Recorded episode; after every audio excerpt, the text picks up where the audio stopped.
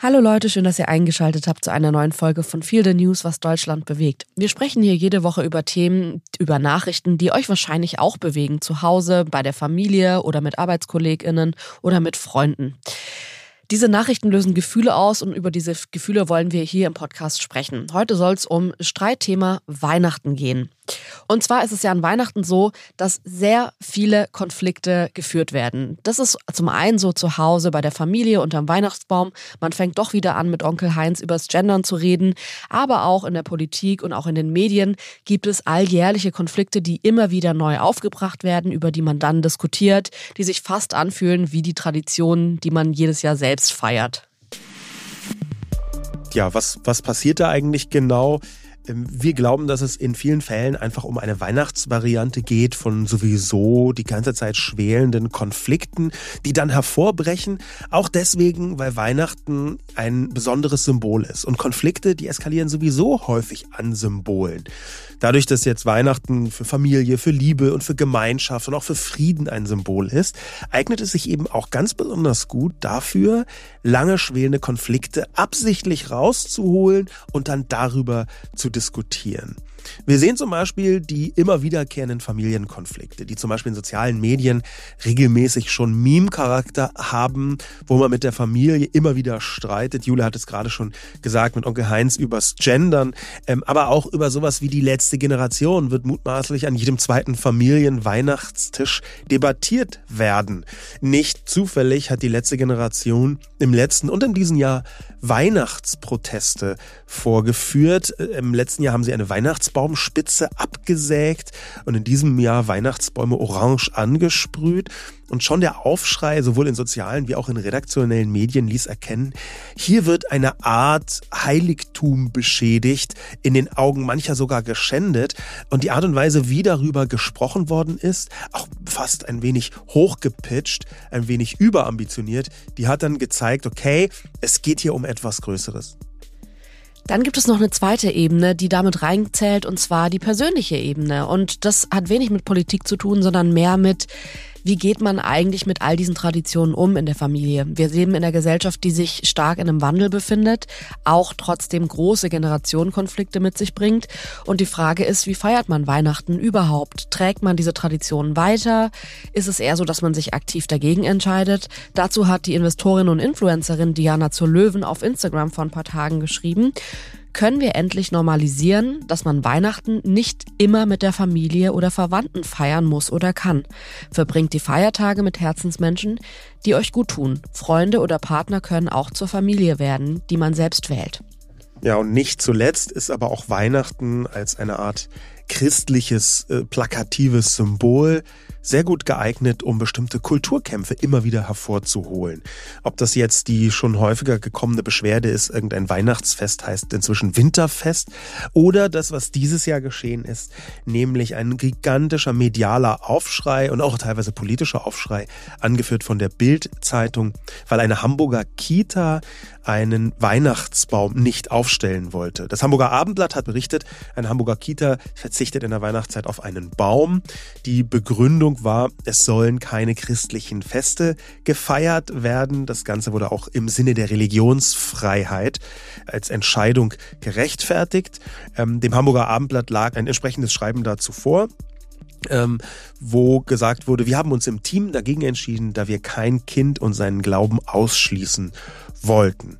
Äh, daraufhin und speziell auch durch die Berichterstattung zum Beispiel von Bild, aber auch von Focus, gab es einen sehr großen Empörungssturm von Menschen gegen diese Kita, so intensiv, dass sie sogar äh, Polizeischutz brauchten. Ähm, die Polizei musste sogar einschreiten, weil es einen Hausfriedensbruch gab von einem Mann, der einen Weihnachtsbaum und Geschenke in die Kita hineinbringen wollte, entgegen der Aufforderung der Leute, die dort arbeiten.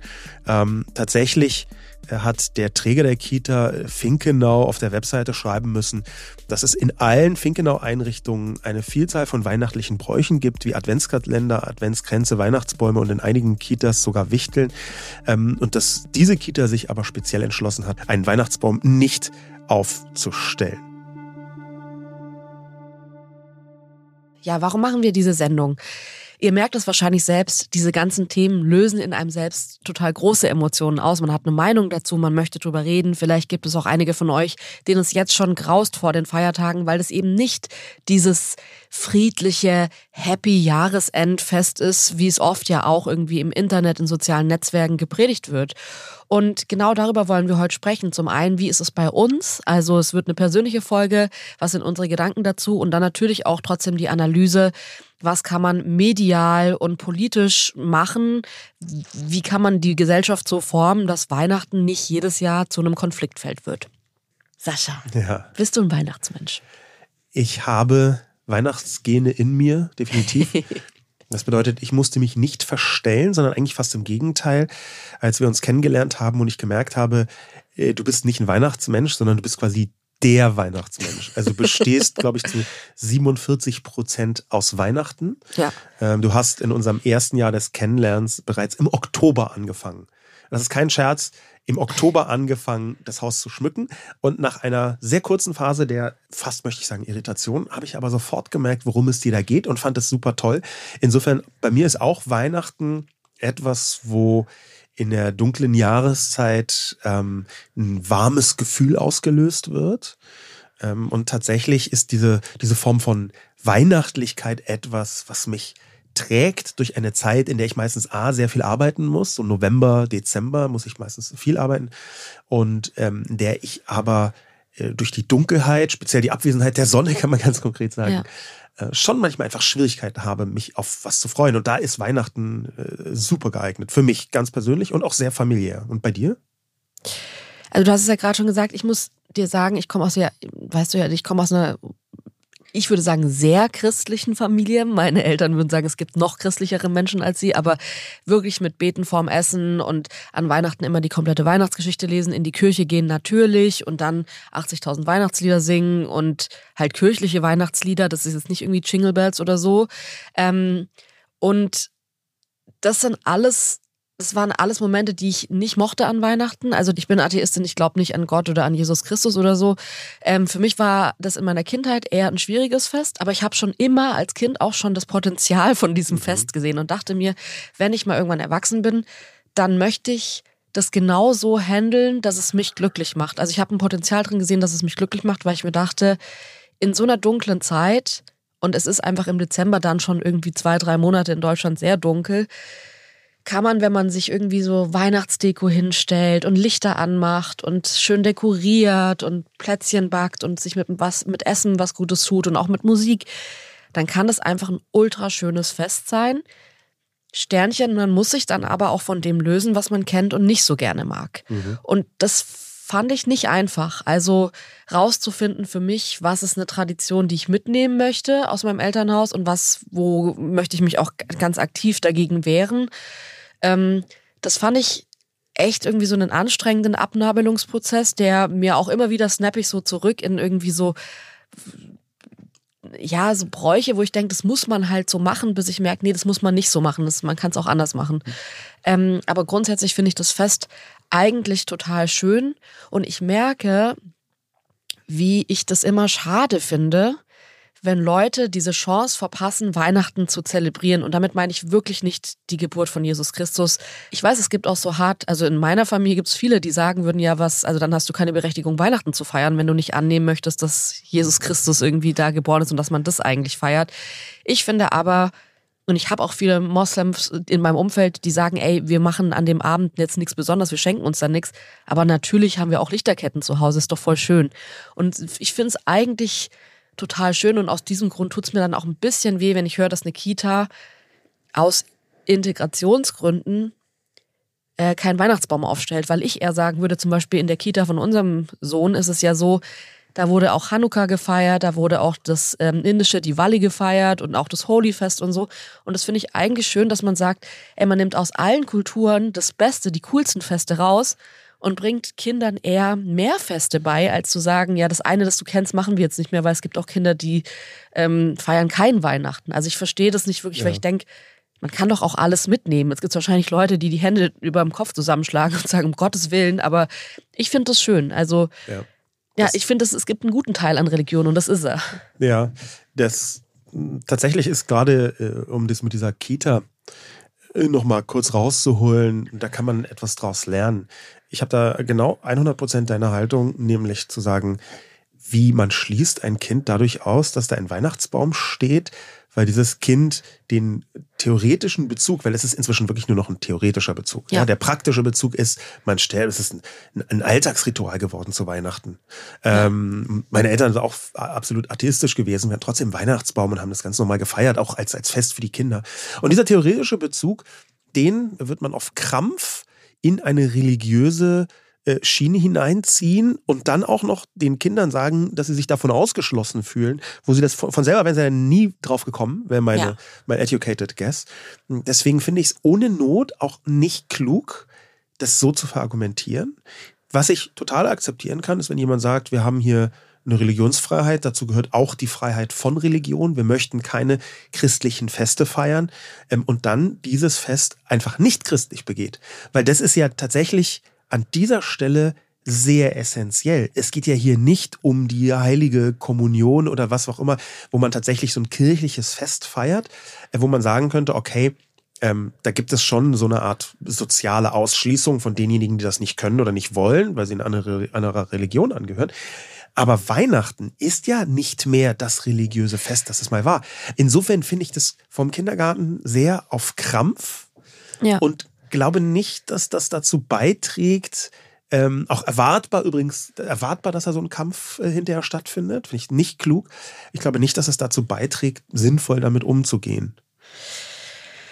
Ich frage mich manchmal, also meine Eltern haben uns ja vor, ich glaube, zwei, drei Jahren eine Krippe geschenkt. Und ich glaube, das war für uns beide so ein Ding, wo wir dachten, nee, haben wir keinen Bock drauf, die jetzt bei uns aufzustellen. Sorry, Mama, falls du das jetzt hm. gerade zum ersten Mal hörst. Ähm, wo, also man könnte es ja aber aufstellen. Ich habe danach für mich so ein bisschen gedacht, also ich kenne ein sehr christliches Weihnachten. Ich glaube, es gibt sogar noch eine oder ich weiß, dass es sogar noch irgendwie ein christlicheres Weihnachten gibt und zwar wirklich eins, wo die Kirche, die Weihnachtsgeschichte, die Mitternachtsmesse, also einfach alles um die Religion sehr im Vordergrund steht. Und da geht's dann nicht um die Geschenke oder um ein großes Essen oder so, sondern es geht wirklich darum, ähm, so seiner Religion nah zu sein, so nah man das eben kann an so einem besonderen Tag. Und ich will es überhaupt nicht verurteilen. Ich glaube, dass das für viele echt wirklich ein ganz, ganz besonders schöner Tag ist, auch mit so viel Religion gefüllt. Mir geht's aber ein bisschen so, dass ich für mich bei allem, was so, was ja eigentlich absurd ist, weil Weihnachten an sich ein christliches Fest ist, aber so alles, wenn es dann irgendwie so an aus der Bibel vorlesen geht oder so Gebete, Psalmen dann sprechen oder diese super christlichen ähm, Weihnachtslieder, ich stehe an deiner Krippe hier oder so, da habe ich nicht so Bock drauf. Ich merke, dass ich ja. mich was in mir wehrt, aber ich habe mich immer gefragt, warum? Also man könnte das ja auch annehmen, man könnte sagen, ja, das ist halt der Background, den machen wir noch, obwohl wir jetzt nicht glauben, dass es so war. Warum, was war der Grund, warum wir jetzt beide bei der Grippe gesagt haben, da ist irgendwie so eine Grenze für uns erreicht? weil da eine Erzählung drin steht, wäre die Antwort von mir.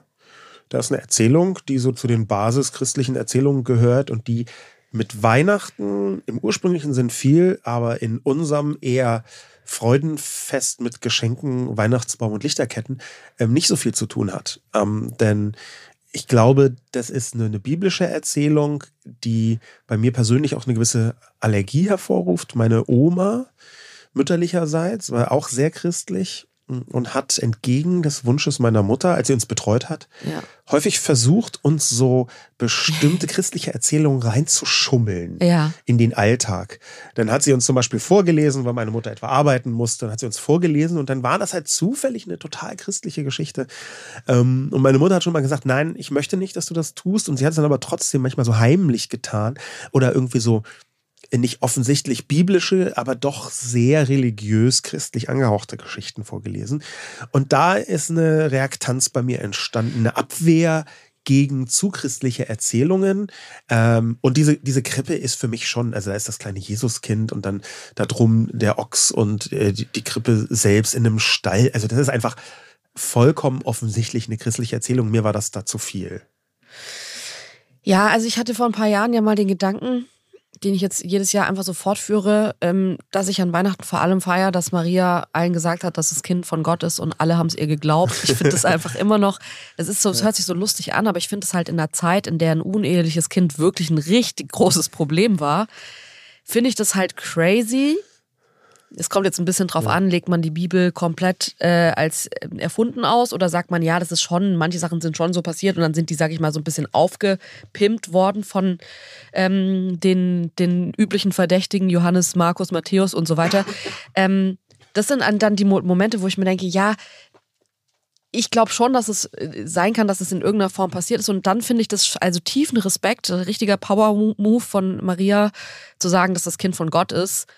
Ähm, das ist tatsächlich was, was ich bis heute, wir leben bis heute in einer Gesellschaft, wo das ein Problem ist. Und ich finde es irgendwie, irgendwie mag ich das. Und trotzdem geht es mir so, dass ich mir denke, wir sind so wenig christlich, ich ja sogar eher abwehrend christlich dass wir ja auch als unsere Familie, äh, als Familie jetzt Silvester oder Thanksgiving oder irgendwas Erntedank, St. Martin, es gibt ja tausend Feste, die man auch hätte feiern können. Wir sind aber dabei geblieben, Weihnachten zu. Ich würde schon sagen, dass Weihnachten in unserer Familie so mit nach, vielleicht die Geburtstage sind auch groß, aber schon Weihnachten ist so mit eins der wichtigsten Feste für uns. Definitiv, ja. In dem Kontext muss ich übrigens absolut eine TikTok-Empfehlung rausgeben. Ähm, und zwar von einem Mann namens Dan McLellan. Der TikTokt unter McLellan, M-A-K-L-E L-A-N, ist sowohl auf TikTok wie auch auf Insta, hat aber angefangen auf TikTok. Und der Mann ist ähm, Doktor der Theologie und der Religionsgeschichte ähm, an der Universität von Exeter. Der kennt sich in Bibelsachen besser aus als irgendeine andere Person. Ich würde jetzt ein bisschen übertreiben auf diesem Planeten, aber das Interessante ist, dass er regelmäßig vor allem amerikanische so äh, BibelüberzeugungstäterInnen, also ja. Leute, die da irgendwie in die Kamera sagen, ihr müsst X tun, weil in der Bibel steht Y, die nimmt er komplett auseinander und sagt, in der Bibel es steht mit keiner einzigen Silbe das, sondern was in der Bibel steht, auch in dem Teil, den du zitierst, ist was anderes, das ist was anderes gemeint. Das ist ein Wort, das kommt aus dem Altaramäischen und das heißt was anderes, als dass du glaubst ja, ja. und so. Und das ist wirklich jemand, der das sehr, sehr lustig macht, super straight. Ja, ja, das ist ja das, wahrscheinlich ist er auch so einer, der dann sagt, ja, das war nie, Maria war nie eine junge äh, Jungfrau, sondern eine junge Frau, das ist eine falsche Übersetzung. also ja da so. gibt es wirklich ganz, also kann wirklich große Empfehlung für alle Leute, die sich ähm, mit dem Christentum beschäftigen wollen, slash aber irgendwie auch nicht beschäftigen wollen. Es ist einfach ein High-End-Wissenschaftler, der weiß, was er tut und sagt. Und äh, in dem Kontext unser so ein bisschen äh, zusammengestoppelte Erklärung, warum, wo, wie, was ähm, jetzt christlich als Fest oder nicht. Ähm, faktisch gab es ja sowas wie Weihnachten schon vor dem Christentum. Es gab Lichterfeste. Es ist jetzt kein totaler Riesenzufall, dass am 24. Weihnachten ist und am 21. die Wintersonnenwende, also der äh, längste, der kürzeste Tag des Jahres. Ähm, dass, dass der Weihnachtsbaum ist jetzt oder der Tannenbaum ist jetzt nicht als großes christliches Symbol bekannt bekannt, sondern das kommt tatsächlich wahrscheinlich aus dem germanischen Kontext, ganz genau. Äh, der, der letzte Forschungsstand ist mir da nicht bekannt. Ähm, aber das, was für mich im Vordergrund steht, Jule, und das ist, da bin ich dir sehr dankbar, dass du das so wieder bei mir wachgekitzelt hast, ist die Erkenntnis, dass das Weihnachten für mich als Familienfest funktioniert. Silvester ist für mich das Freundefest. Und Weihnachten ist für mich das Familienfest. Und das macht es übrigens umso härter, in dem Moment, wo man zum Beispiel keine Familie hat, ist Weihnachten sehr, sehr schwierig. Oder in dem Moment, wo man nicht so viele Freunde hat oder von denen einfach örtlich getrennt ist, ist halt Silvester auch relativ kompliziert. Ja, ich finde es irgendwie schwierig, weil ich schon das, was Diana zu Löwen da geschrieben hat, total fühle, dass, dass ich auch finde, dass Freunde auch Familie werden können. Und ja. mir tut es so ein bisschen leid, weil ich habe ja zu dir auch so gesagt, ich hätte eigentlich gerne, dass wir in 20 Jahren so ein Weihnachten haben, wo irgendwie ich sag mal, auch so acht bis zehn Personen dabei sind, die nicht Familie sind, aber die irgendwie uns so über den Weg gelaufen sind, warum auch immer.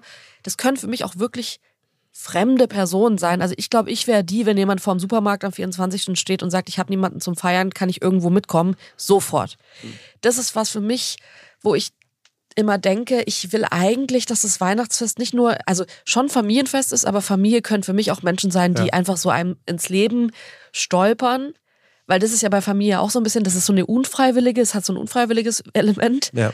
Ähm, das ja aber auch schön sein kann, weil man so sich ein bisschen übt in eben auch Zeit verbringen mit Menschen. Ich meine, wir suchen uns alles aus im Leben. Wir, bei uns beiden finde ich, ist das echt extrem, dass wir sobald irgendwie Freunde nicht so sind, wo, wie wir sagen, hey, das ist für uns cool, das fühlt sich für uns gut an, sagen wir, nee, das geht nicht, muss anders sein, wir müssen uns das alles so bauen, dass es für uns passt ich finde es irgendwie schön, dass Weihnachten auch so ein Moment ist, wo man sich mal ein bisschen zusammenreißen muss und vielleicht auch mal den dummen Spruch vom Großonkel sich reinziehen muss, weil man halt sagt, ja gut, aber für die Gemeinschaft ist es halt wichtig, ja, da, äh, eine Gemeinschaft zu sein. Da habe ich, glaube ich, ein bisschen eine andere Haltung als du, aber das haben wir ja schon häufiger festgestellt ja. im Alltag, dass du da eher ein umarmendes und ich ein eher nicht ganz so umarmendes beziehungsweise wegschiebendes Wesen an manchen Stellen habe. Ich, ich versuche das auch immer so zu reflektieren, auch an deinem Beispiel zu reflektieren, weil ich sehe, dass am Ende es manchmal leichter ist, Konflikte nicht auszutragen, sondern auszuhalten.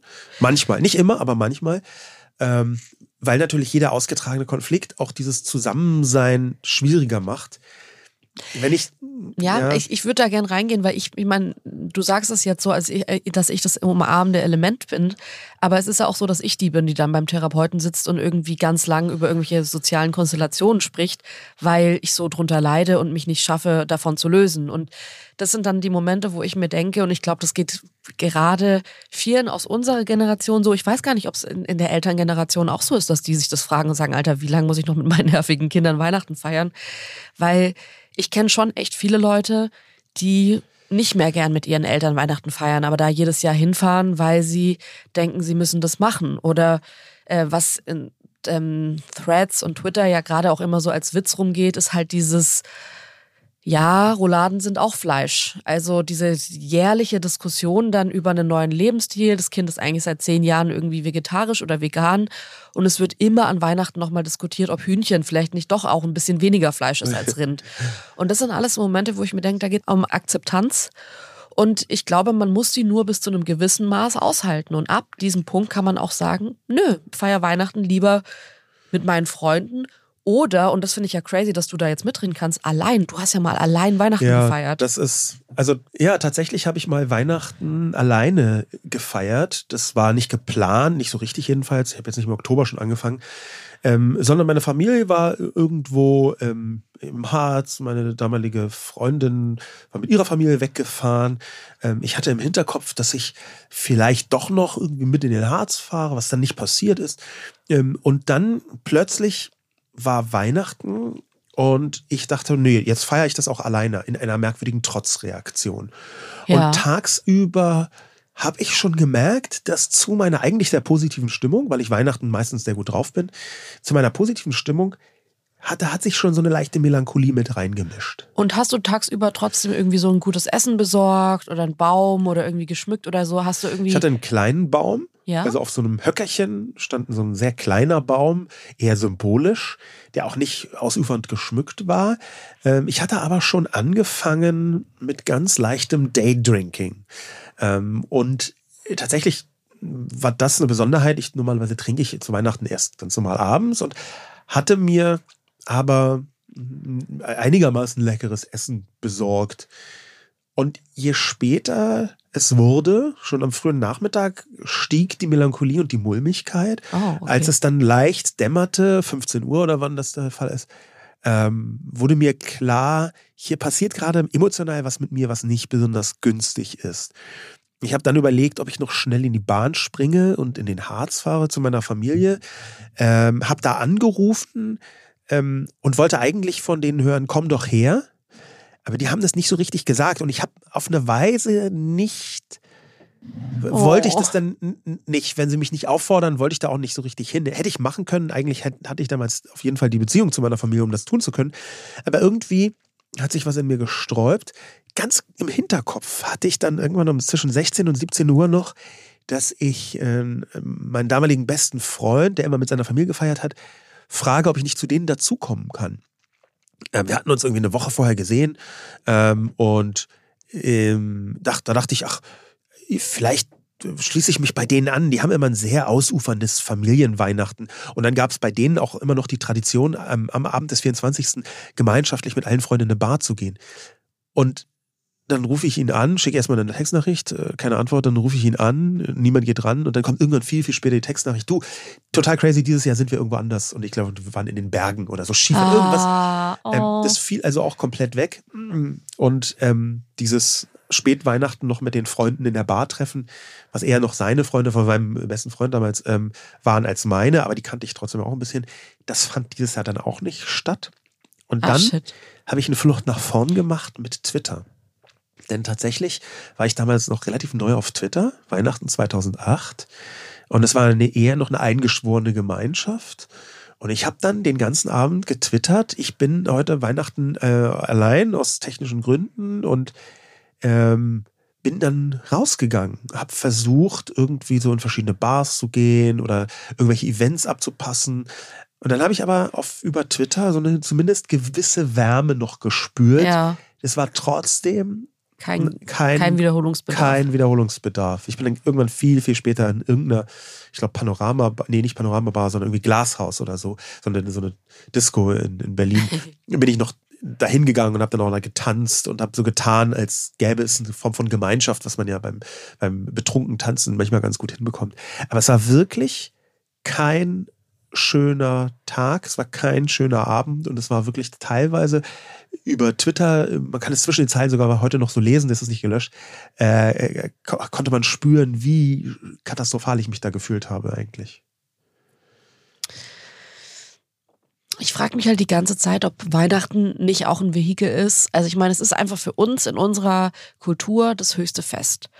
Und ich muss, ich muss immer ein bisschen schmunzeln, wenn dann irgendwie so Markus Söder oder Friedrich Merz so versuchen, so die letzten Teilchen unserer Kultur irgendwie so die Scherben zusammenzufegen und dann noch irgendwie so eine Tasse draus zu kleben.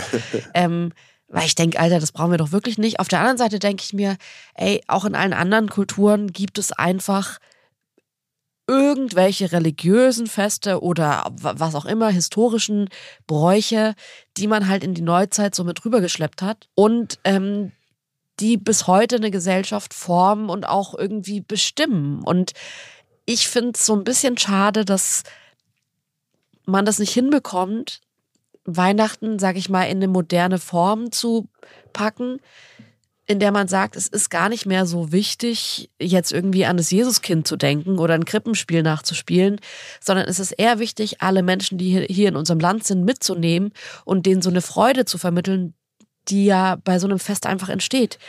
Und ich finde es schade und eine verpasste Chance, dass Söder oder auch ein ähm, Merz das nicht richtig hinbekommen, weil das, was Söder zum Beispiel zu der Kita, ähm, die sich gegen den Weihnachtsbaum entschieden hat, getweetet hat, war, ähm, das ist absurd. Haben wir denn keine anderen Probleme? Zu Weihnachten gehört ein Weihnachtsbaum. Ja. Und dieses, das hat für mich so Vibes, so solange eure Füße unter meinem Tisch sind, habt ihr nicht zu hinterfragen, dass wir einen Weihnachtsbaum haben. Auf jeden Fall, das ist aber auch genau die Absicht, ne? weil das, was die Kita gemacht hat, fand ich nicht richtig, aber noch viel falscher war das, was danach entstanden ist, ja. vor allem durch die Berichterstattung, dass da äh, solche Drohungen auf dem Tisch waren, dass die da wirklich massive Probleme hatten, auch erwartbar. Ne? Die Berichterstattung jedes Jahr führt bei ähnlichen Fällen dazu, dass Leute gefährdet sind. Ähm, dass da teilweise auch Durchgeknallte unterwegs sind, das muss man, glaube ich, nicht noch extra betonen. Ähm, das ist äh, aus meiner Sicht dieses große Kulturkampfpotenzial, was hier Söder ja. und äh, Merz hat das, glaube ich, zumindest im letzten Jahr auch getan, ähm, auch sehr absichtsvoll mit bedienen. Ja, da geht es dann wirklich um diese christliche Restsymbolik. Ähm, jetzt gerade gab es das große Urteil, dass äh, Söders Kruzifix-Verdikt, dass äh, in, in Bayern soll in Amtsstuben Kruzifix hängen, Schulen, glaube ich auch, dass das äh, rechtens ist. ähm, und äh, tatsächlich ist die, die Frage ja dann, wie sehr wird ein solches Symbol auch absichtsvoll ausschließend benutzt. Weil dass man ein Weihnachtsfest, was man etwas ablöst vom religiösen Hintergrund, dass man das auch als Freudenfest mit Geschenken inszenieren kann für Leute, die nicht an äh, Gott glauben im christlichen Sinn oder die nicht dieser Religion folgen wollen, ähm, das ist eine Sache dass man das aber auch absichtlich christianisieren, rechristianisieren kann, ähm, um Leute auszuschließen. Das wird auch getan, ne? weil es ist schon, es ist schon eine Fläche und das ist ja auch Teil dieser Sendung. Es ist schon so eine Projektionsfläche für Kulturkämpfe und eben auch absichtsvoll. Ja, und natürlich auch ein Ausschließen und am Ende dann natürlich auch ein Rassismus. Also zu sagen, ja. das ist unser Fest, ist ja wieder dieses Othering und ihr, die anderen, äh, feiert entweder mit, ihr habt euch dem zu fügen oder ihr reist aus. Das ist ja so ein bisschen der Grundtenor dann von diesem Entweder-Oder-Ding. Und ich finde das so schade, weil ich, ey, schaut man einfach mal so in die Kita von unserem Sohn. Ich finde es so süß und toll, wie die sich gegenseitig Feste erklären. Es ist nämlich so, dass die Kita-Gruppe irgendwie international ist und sich deswegen irgendwie auch natürlich aus beispielsweise jüdischen Kindern zusammensetzt. Und jetzt war es an Hanukkah so, dass dann halt morgens am ersten Tag, wo dann ähm, Hanukkah beginnt von diesen acht Tagen, halt eine Familie kommt und erklärt, warum das für die so ein schönes Fest ist und warum die das feiern. Die erklären schon auch den Hintergrund, aber es wird vor allem auch erklärt, warum das so cool ist für die Familie ja. und so. Und Kinder erklären sich das ja eher so in einem Fun-Kontext. Also so, ich, wir kriegen da Geschenke und dann zünden wir da Kerzen an und die leuchten dann über acht Tage. Und es hat irgendwie so was Schönes, von dem ich mir denke, schade, dass ein Söder, dem glaube ich dieses Fest wirklich wichtig ist. Söder ist Weihnachten wirklich wichtig. Das nehme ich ihm auch total ab, wie er da sitzt vor seinem Adventskranz und dann der Weihnachtsgeschichte vorliest und so. Ich finde es aber immer so ein bisschen schade, ähm, und das kenne ich auch aus meiner christlichen Familie, die haben es nicht geschafft, die Fun-Parts mir nahe zu bringen, sondern denen war es so wichtig, diese trockene, lange und sehr abstrakte Weihnachtsgeschichte vorzulesen, statt die Leute mitzunehmen und zu sagen, das ist für uns so ein wichtiges Fest, weil da geht's uns gut und ich glaube, man würde das hinbekommen, diese Übersetzung menschlicher zu machen, wenn man sich eben nicht hinsetzt und sagt, ich bestehe aber drauf, der Weihnachtsbaum dann, muss stehen. Dann muss man das aber auch wollen ja. und man muss eben ein inkludierendes und kein ausschließendes Weihnachten feiern wollen. Du hast ja gerade schon gesagt, dieses Othering, dieses absichtliche Herstellen von Gruppen, die eben anders und andersartig sind. Wir haben das in Extremform in den Vereinigten Staaten. Da ist dieser Kulturkampf äh, drastisch eskaliert, schon vor vielen Jahren. Da sind ja sowieso viele Debatten und Kämpfe ähm, viel radikaler, als zumindest noch in Deutschland sie ausgetragen werden. Ähm, es gibt dort ein Stichwort, ein mediales Stichwort, The War on Christmas, der Krieg gegen Weihnachten. Das ist vor allem von konservativen Medien benutzt worden, um zu sagen, die bösen Demokraten, die bösen Liberals, die Linken und die Ausländer, so fast äh, wörtlich, dann äh, wollen uns unser Weihnachten wegnehmen. Dein letztes großes christliches Symbol wollen die zerstören, weil sie halt lieber ähm, anderen religiösen Festen feiern wollen. Und das ist The War on Christmas. Das ist eben auch dieses Gefühl, ständig attackiert zu werden ständig in Notwehr zu sein. Ähm, und diese Kulturkämpfe, die sind ganz häufig verbunden mit dem, was man Dog Whistle Politics nennt. Dog Whistle Politics, ähm, also Hundepfeifenpolitik, das kommt von diesem Bild, dass man mit einer Hundepfeife pfeift und es hören dann halt nur die, die es hören sollen, nämlich die Hunde und die anderen nicht. Und das ja. bezieht sich ganz häufig auf bestimmte rassistische Zuschreibungen wo man nicht offen rassistisch sein möchte, aber diejenigen, die das hören wollen, hören gleich, was gemeint ist. Und deswegen sagen die Leute Weihnachten und meinen, wir haben keinen Bock auf Muslime. Ja, also das diese, die, das, ja. was man sagt und das, was man hört, sind unterschiedliche Dinge. Und das ist leider in dem Kulturkampf in, in den USA schon sehr lange sehr intensiv so und langsam fängt das, wenn man hier so Bildschlagzeilen der letzten zehn Jahre sich anschaut, aber auch das, was Söder gesagt hat, langsam fängt das auch hier an, Ausmaße anzunehmen, die ich für schwierig halte, nämlich zu sagen, okay, wir steigen auf diesen symbolischen Krieg, Kampf, Kulturkampf noch härter und noch drastischer ein. Das war mit diesem Kruzifix-Verdikt, mit dieser Ansage, nee, wir, das gehört zur bayerischen Kultur, wir wollen hier ein christliches Symbol haben, überall. Ja. Und zwar ähm, das, das war, ging auch schon in diese Richtung. Und bei Weihnachten ist es natürlich auch immer wieder ganz genauso. Das ist so eine, so eine Form von dunkler Symbolpolitik. Ich habe jetzt gerade das neue Programm von Trevor Noah gesehen. Das kann ich euch sehr empfehlen. Das kam jetzt gerade am 19. auf Netflix raus, Dezember. Und ähm, der hat er halt so drüber gesprochen, dass in der Politik und in den Medien dann Probleme besprochen werden, die niemals tatsächlich Teil einer tatsächlichen Debatte in der Gesellschaft sind. Er nimmt dann so das Beispiel, dass wenn beispielsweise eine Transfrau dann auf eine Frauentoilette gehen möchte, eben Menschen kommen, anscheinend und sagen, wow, das dürfen die nicht und so. Und er sagt halt, ey, das ist eine Situation, ich kenne niemanden, dem das tatsächlich mal passiert ist. Es wird aber in den Medien dann total aufgebauscht und es wird ein totaler Kampf und ein Streit drum geführt. Ja. ja, wo sollen die denn jetzt hingehen? Was soll denn dann passieren, wenn die sich, wenn die auf eine öffentliche Toilette gehen? Und ich finde, dass jetzt beispielsweise die Diskussion über, ob man noch Weihnachten sagt oder Winterfest oder das mit dem Tannenbaum, sorry, also wenn es da irgendwie in der Kita gab sicherlich ein, zwei Eltern, die gesagt haben, ey, ich find's schade, aber dann leben die ja auch in Hamburg und sehen noch 375.000 andere Weihnachtsbäume überall.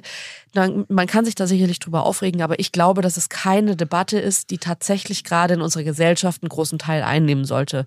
Und ich finde es schade, weil man hält sich so lang an der Debatte auf, die eigentlich eine ganz andere sein sollte. Und zwar, wie schaffen wir es, Weihnachten so zu übersetzen, dass alle Menschen in unserem Land sich mit diesem Fest wohlfühlen und sich eingegliedert fühlen. Und dann sind wir wieder bei dem ganz richtigen Punkt, den du gerade gesagt hast. Es geht am Ende nicht darum, dass man wirklich will, dass die Menschen sich willkommen fühlen, sondern man will eigentlich zeigen, das ist unser Fest. Und entweder ihr macht das jetzt genau so, wie wir das vorher schon gemacht haben, oder ihr seid draußen. Und das tut mir so weh, weil ich mir denke, es sind so viele verpasste Debatten dadurch, dass man sich dann so lange an der Kita oder an dem Winterfest aufhält. Also in unserem Freundeskreis war es, um ehrlich zu sein, kein, keine Millisekunde eine Debatte über Winterfest und, und Weihnachtsfest. Ja, wobei wir ja auch in einem Freundeskreis sind, wo den Menschen das nicht so wahnsinnig wichtig ist. Ja, aber meinen Eltern ist Weihnachten super wichtig. Ich habe die auch noch nie über sowas diskutieren hören. Ja, ich, ich glaube, das ist einer der Punkte, die beim Weihnachtsfest halt auch schwierig sind, wenn man die so raus versucht zu klamüsern. Da werden halt ganz viele symbolische Debatten geführt. Und genauso wie du gerade gesagt hast bei Trevor Noah, es geht um Sachen, die eigentlich nur wirklich theoretischen Problemen sind. Das ist bei ganz vielen symbolischen Debatten so, eigentlich bei fast allen, also deswegen heißen sie auch symbolische Debatten, die meinen etwas anderes. Dahinter verbirgt sich oft etwas anderes und das ist aus meiner Sicht auch eine Parallele zu diesen berühmt-berüchtigten Familienstreits an Weihnachten. Ja, also der klassische Familienstreit an Weihnachten, eine große Familie, man trifft auf Leute, die man sonst nicht so oft getroffen hat, Onkel, Tanten, wie auch immer, und da macht jemand irgendwie einen komischen Spruch. Ähm, die sozialen Medien sind in bestimmten Bereichen auch voll von diesen Sachen, wie äh, dass äh, Onkel Dieter das zehnte Mal sagt, ach, äh, ähm, das ist wirklich, in, in, das kannst du nicht essen, weil du vegan bist. Aha, aha, aha. Also so ein absichtliches Pieksen und Stacheln. Und da geht es halt ganz oft um das Aufeinanderprallen von unterschiedlichen Werten, Werten und so Welthaltungen. Und das ist leider keine Spezialität, auch in Familien nicht, da offen miteinander umzugehen und in einer Gesellschaft, aber eben auch in einer Familie zu sagen, aha, interessant, du hast also andere Werte. Du glaubst also, dass Fleischkonsum tatsächlich aus Grund A, B, C falsch ist. Oder du findest es ganz gut, dass die letzte Generation dieses und jenes macht, weil dir X wichtiger ist als Y. Hier zum Beispiel X äh, das Klima oder die Beschränkung der Klimakatastrophe mit und Y äh, der, dass der Rechtsstaat, äh, um Gottes Willen, in seiner, äh, nicht in seinen Grundfesten erschüttert wird, dadurch, dass Leute sich vor Ampeln festkleben. Und das ist, das ist schon, ich verstehe schon, warum das so Kämpfe sind. Und vielleicht, da würde ich gerne wissen, was du davon denkst. Vielleicht ist es ja manchmal sogar im Familienkontext ein Vorteil, dass man eher symbolische Debatten führt, weil es dann nicht so sehr an die Personen rangeht, oder?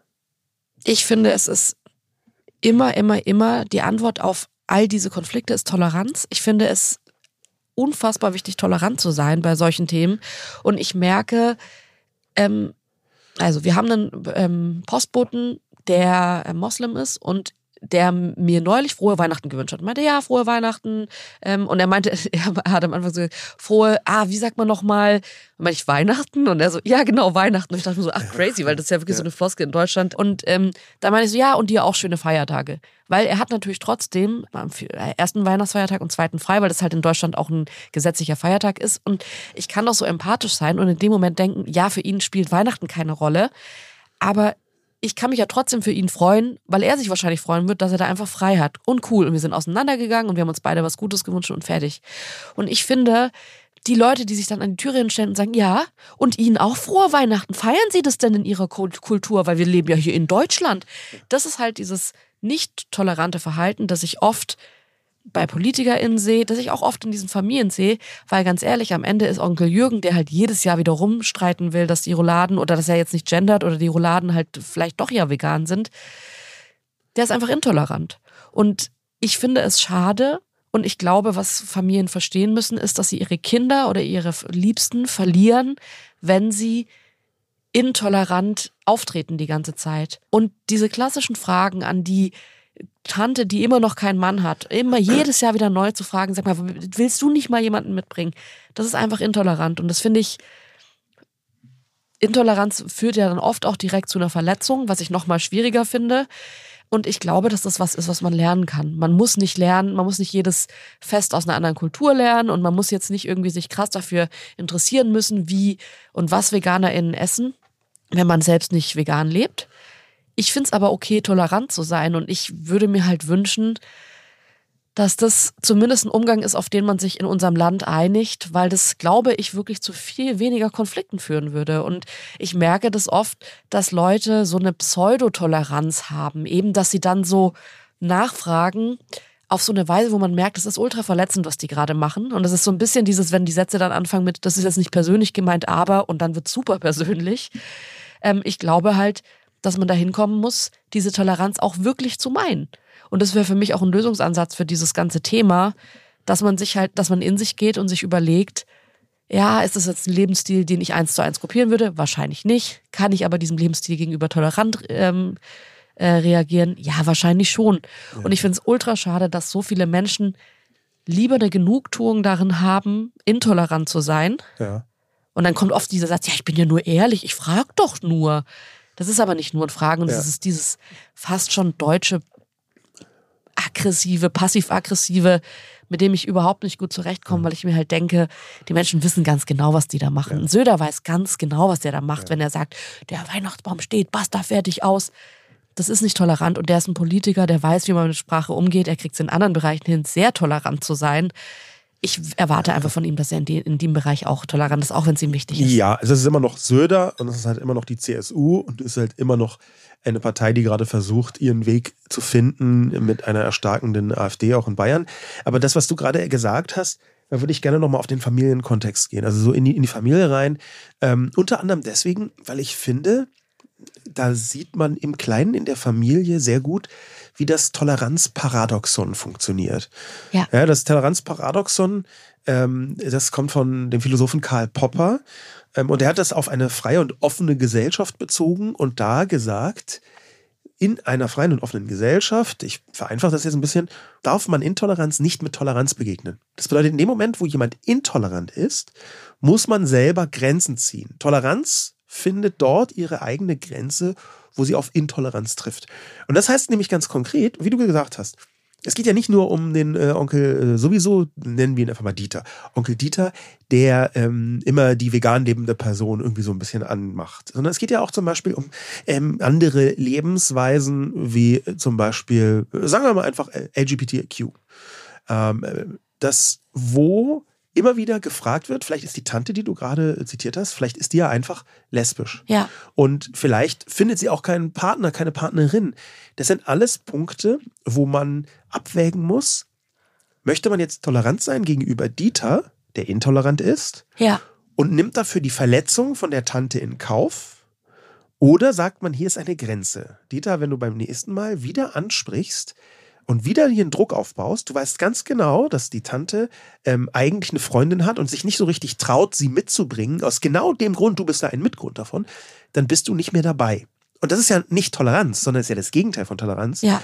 Und da findet man im Familienkreis genau schön wieder dieses Toleranzparadoxon. Ab einem bestimmten Punkt musst du halt sagen, damit wir hier einen Raum der Toleranz haben, auch einen Raum der Harmonie, wie es in Weihnachten von vielen Menschen einfach auch so eine Erwartung ist dafür brauchen wir am Ende auch einen Moment, wo man sagt, hier ist Schluss. Ich glaube halt, und deswegen, vielleicht auch, weil dieses Christliche in mir auch schon oft ähm, so, zumindest das in Situationen gezeigt hat, dass es oft einfach gar nicht so sehr um Toleranz und um Nächstenliebe und so geht, sondern es ist halt die Vorstellung, wie Nächstenliebe funktioniert. Ja. Und die funktioniert vor allem für Menschen, die genau so leben, wie das in der Bibel steht, wie es cool ist. Mhm. Und alle, die da rausfallen, die haben leider Pech gehabt. Und das finde ich halt, sorry, so weit entfernt von Nächstenliebe, zu sagen, ja, Nächstenliebe gerne für die Menschen, die so sind, wie ich es mir vorstelle, dass ich halt sagen würde, ja, Onkel Dieter schwafelt vielleicht die ganze Zeit. Ey, sorry, falls jemand von euch Dieter heißt, aber ihr wisst jetzt, was wir damit meinen. Wir machen hier gerade ein Bild auf. Onkel Dieter schwafelt die ganze Zeit, dass Weihnachten das wichtigste Fest ist und das Fest der Familie.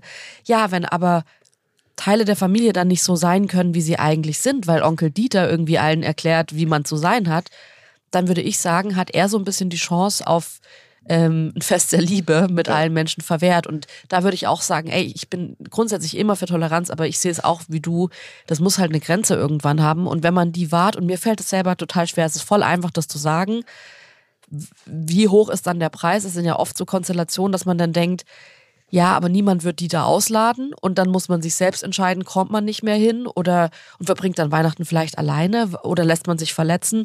Das ist ja nicht einfach. Also diese Familienkonflikte sind ja nie so, dass man sagt, ja super, dann bleib doch einfach weg und dann hast du eine gute Zeit. Ja. Ähm, und ich beneide wirklich niemanden, der sich in so einer Situation gerade befindet, dass man das entscheiden muss und wahrscheinlich entscheidet man sich so ein, so ein bisschen zwischen Pest und Cholera. Aber ich glaube, trotzdem drüber zu reden, dass eine Option da sein muss, Grenzen zu ziehen und zu sagen, du, ich mag dich eigentlich total, aber kannst du bitte aufhören, jedes Jahr mir einen Druck zu machen, weil ich vegan bin. Ich, ich esse hier alles, ich bin super entspannt, ja. ich bringe mir mein Essen mit, alles gut. Ich möchte einfach nicht jedes Jahr darüber diskutieren, ja. wie ich lebe. Das sind so Sätze, wo ich denke, man muss es normalisieren, dass man sowas sagt. Und ich finde es, vielleicht ist es ein Generationending. Ich habe das Gefühl, in unserer Generation, wahrscheinlich auch unsere Kinder, wird es noch viel weniger Thema sein.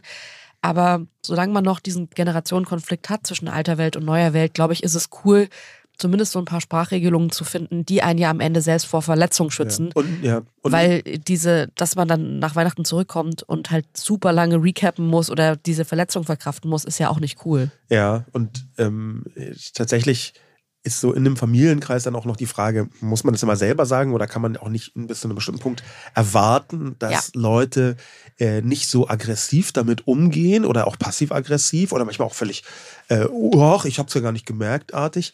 Ähm, ich würde gerne zwei Zitate mit reinbringen von zwei Psychologinnen ähm, und die in den letzten Jahren in den Medien aufgetaucht sind, um Erklärungen dafür zu finden, warum es in Familien zu so schwierigen Situationen kommt. Und auch, das ist eine ganz schöne Parallele, wenn man in diese Zitate, die ich gleich reinbringe, mal tiefer reinhört. Hm, da kann man sehen, oder an, an diesen Zitaten entlang sieht man, wie in der Familie quasi Gesellschaft nachgespielt wird. Das erste Zitat kommt von Alexandra Bielecke, ähm, Psychologin und Vorsitzende des Bundesverbands Mediation, die im Spiegel 2019 gesagt hat, Gerade an den Weihnachtstagen, die für viele Menschen mit Sehnsucht nach Liebe und Harmonie verbunden sind, eskalieren Konflikte am ehesten. Das liegt oft an den romantischen Vorstellungen, die jeder von einem gelungenen Weihnachtsfest hat, die mit der Realität des Alltags aber nicht immer zu vereinbaren sind. Das ist der erste Punkt. Und der zweite kommt von Hanna Christiansen, Professorin für Kinder- und Jugendpsychologie ähm, in Marburg, die gesagt hat, Weihnachten ist mit vielen Erwartungen nach Nähe verbunden und die können enttäuscht werden, gerade wenn sich Familien in einer schweren Situation befinden. Wenn plötzlich alle Zeit haben, kann der Ärger hochkochen. Wir sprechen da auch von einem Spillover-Effekt, dem Überlaufen. Ja, also ich habe vor ein paar Tagen ja mit dir drüber gesprochen, dass ich auf Instagram genau sowas von der Kinder- und Jugendpsychologin gesehen habe, die eben meinte, hey, wenn ihr ein harmonisches Weihnachten haben wollt, dann müsst ihr drüber reden, was ihr euch darunter vorstellt, weil alle mit unterschiedlichen Erwartungen an so einen Abend rangehen. Und wenn man das nicht kommuniziert, dann wird man zwangsläufig enttäuscht von dem Verhalten von anderen Menschen, weil die Erwartung ja immer nicht nur an einen selbst ist, sondern dass die ganze Gruppe so funktioniert. Ja. Und ich fand es cool, weil ich mir dachte, ey, stimmt, selbst wir, die eine ähnliche Vorstellung von dem Fest haben, für uns sind auch unterschiedliche Dinge an dem Abend wichtig. Und das so ein bisschen zu haben und sich vielleicht vorher zu sagen, ey, mir ist das und das besonders wichtig, bitte können wir da aufpassen, dass wir das nicht vergessen oder kannst du bitte hier, ähm, weiß ich nicht was tun, ja. damit es mir besser geht in meiner Erwartung. Das finde ich total cool es hört sich jetzt so ein bisschen psychologiemäßig an, aber ich finde ehrlich gesagt wirklich da Kommunikation ein totaler Key.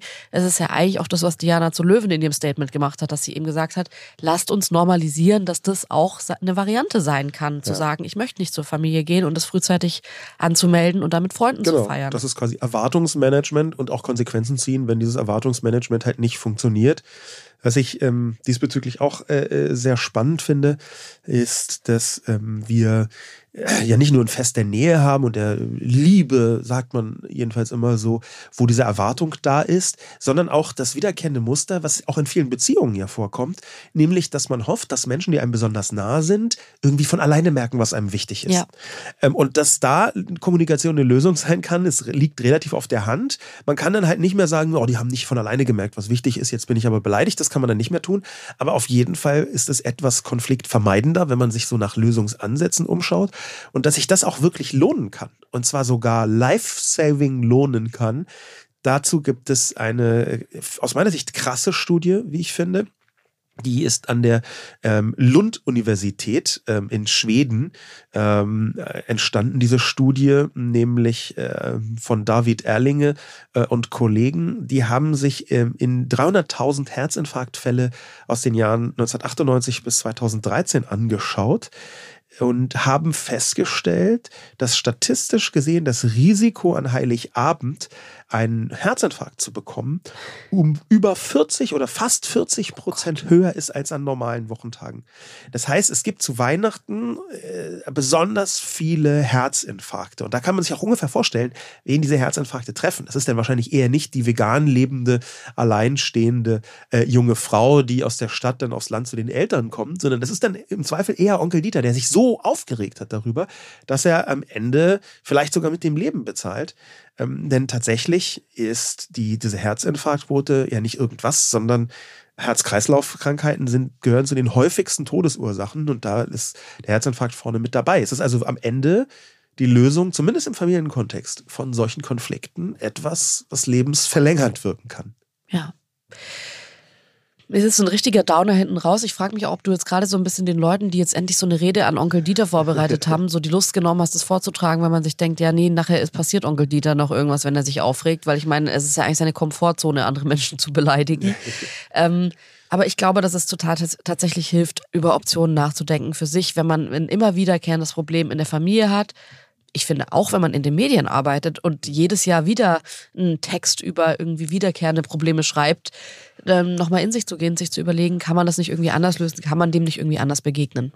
Leute, habt jetzt erstmal, wie auch immer ihr das feiert oder nicht feiert, wunderschöne Feiertage. Und ähm, wir hören uns auf jeden Fall nächste Woche nochmal, das letzte Mal vor äh, 2024. Wir freuen uns sehr und bleibt gesund und macht's gut. Ciao.